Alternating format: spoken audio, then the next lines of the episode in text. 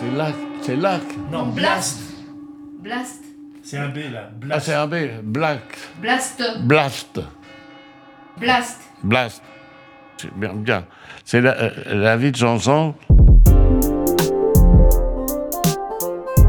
La vie de Jean-Jean.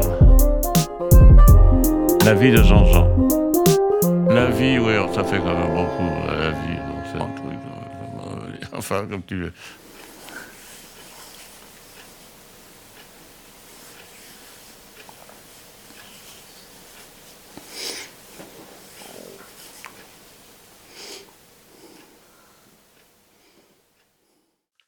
Il y a la question religieuse. Alors, comment ça se passait?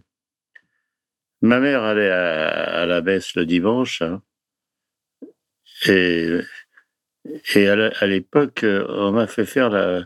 J'ai fait ma première communion. Une fois par an, il fallait aller à la messe à Pâques. Alors, mon père nous emmenait, et au lieu de nous emmener à l'église, nous emmenait au bistrot, il nous payait une grenadine et on revenait à la maison. Ma mère était contente d'avoir été à la messe. hein. Ma mère était était religieuse, mais après, je raconterai l'histoire de ma mère, c'est très compliqué. Et mon père, mon père, bon, il c'est pas, curé, il était comme ça. hein. Et nous, euh, bon, on faisait pas la prière, il n'y avait pas de, de trucs religieux à la maison, on n'était pas. Donc, j'ai fait ma première communion euh, à Nogent-sur-Marne. Mais j'étais pas, j'étais pas, j'aimais beaucoup euh, à la messe quand on allait à la messe, j'aim- j'aimais beaucoup, il y avait l'orgue. Et ça, j'adorais la musique de l'orgue. Quand j'entendais cette musique, ça me déchirissait, ça m'impressionnait. La musique m'impressionnait.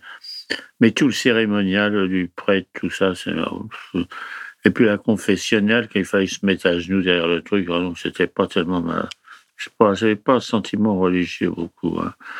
Non, mais alors bon.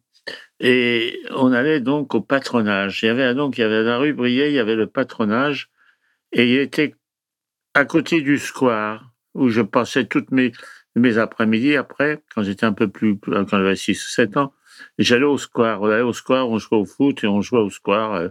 Quand on était euh, au patronage, on voyait les gens du square et je voyais mes copains.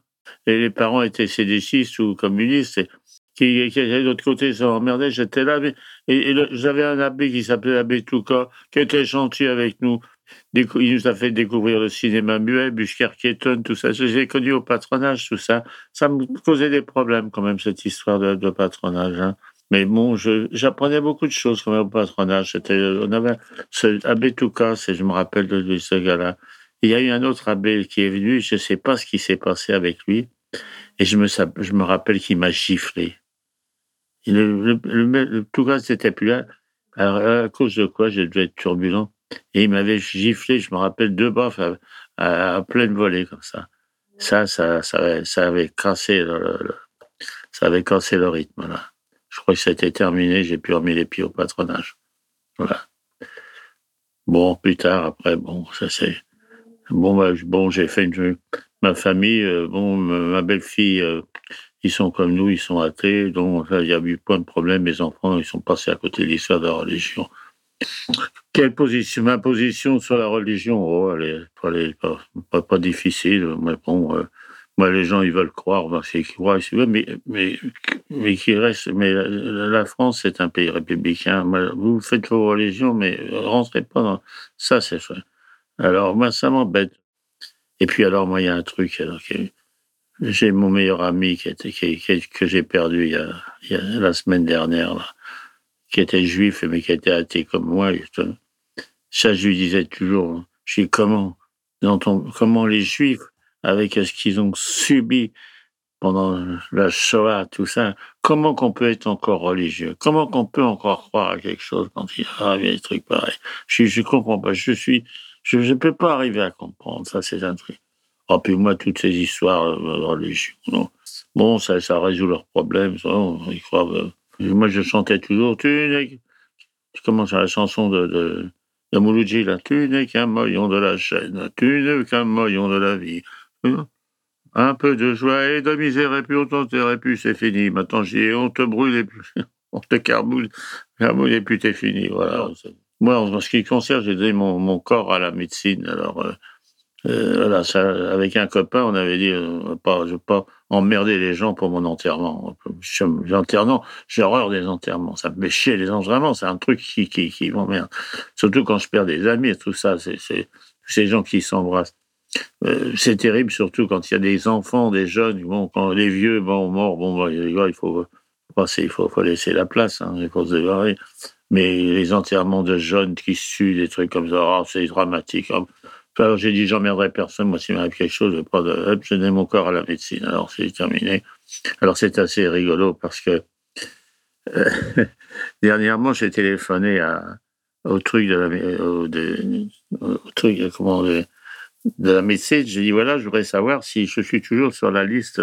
Alors le type dit, ah, je tombe sur un gars qui avait de l'humour, il me dit attendez, cher monsieur, je vais regarder. Ben oui, monsieur, monsieur, vous êtes toujours sur la liste.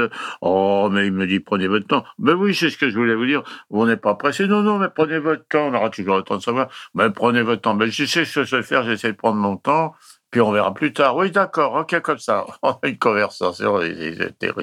Alors j'ai ri avec cette histoire de religion parce que je vis en ce moment avec mon épouse qui, qui est devenue une épave de la vie. J'appelle ça les épaves de la vie.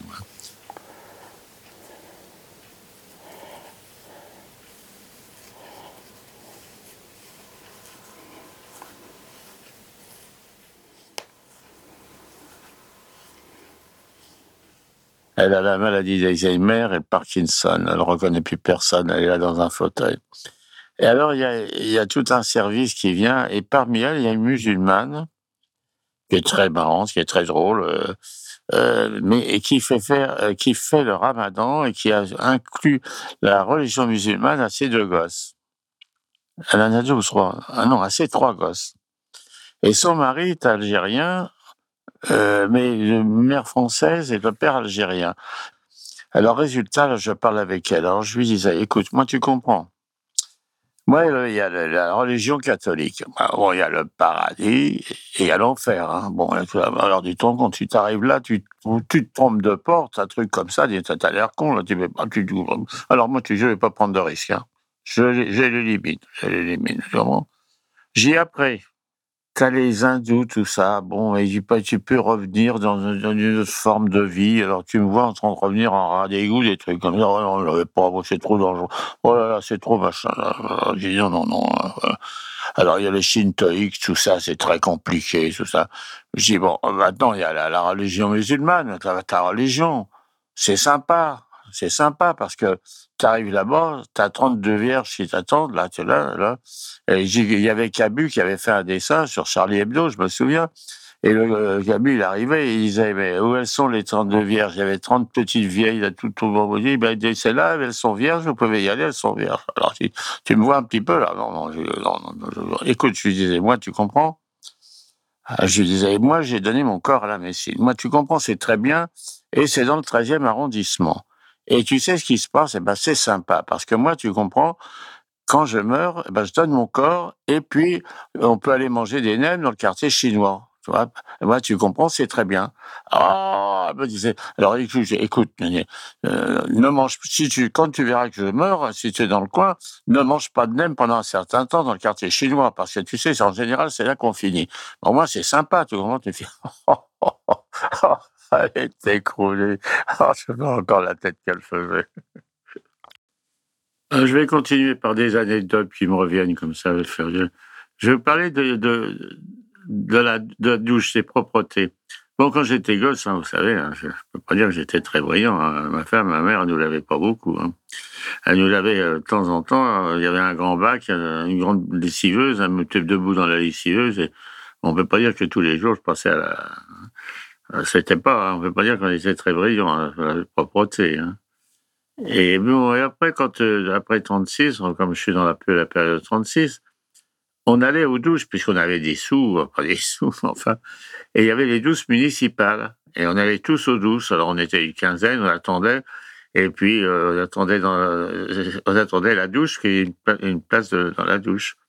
Il y avait une quinzaine de douches et puis on attendait que les gars sortent. Alors, il y avait là, je vois encore la mère de, deux copains qui s'assait sa mère qui tapait aux portes. Alors, vous allez sortir de là-dedans. Alors, ça est. Et puis, on chantait dans les douches. C'était un beau, c'était assez marrant quand même, les douches. les douches municipales. Ah là là, aller aux douches municipales. On faisait la queue pour aller aux douches. Ah, c'était, c'est des beaux petits souvenirs. Quand j'étais content d'aller aux douches. Hein. Et puis là, il y avait commencé à, les gars ont commencé à, aller au bord de Marne. Non, il y avait l'USM, c'était l'Union des sauveteurs de la Marne, ça s'appelait. C'était une piscine, mais attendez, la piscine, vous voyez comment c'était, c'était des planches de bois qui étaient sur la Marne, que j'ai piloté, qui faisait un, espèce de, bassin. Hein, ça faisait comme un petit bassin, c'était des planches, euh, planches. Et alors, il y avait euh, des potences. des potences, je dis bien des potences.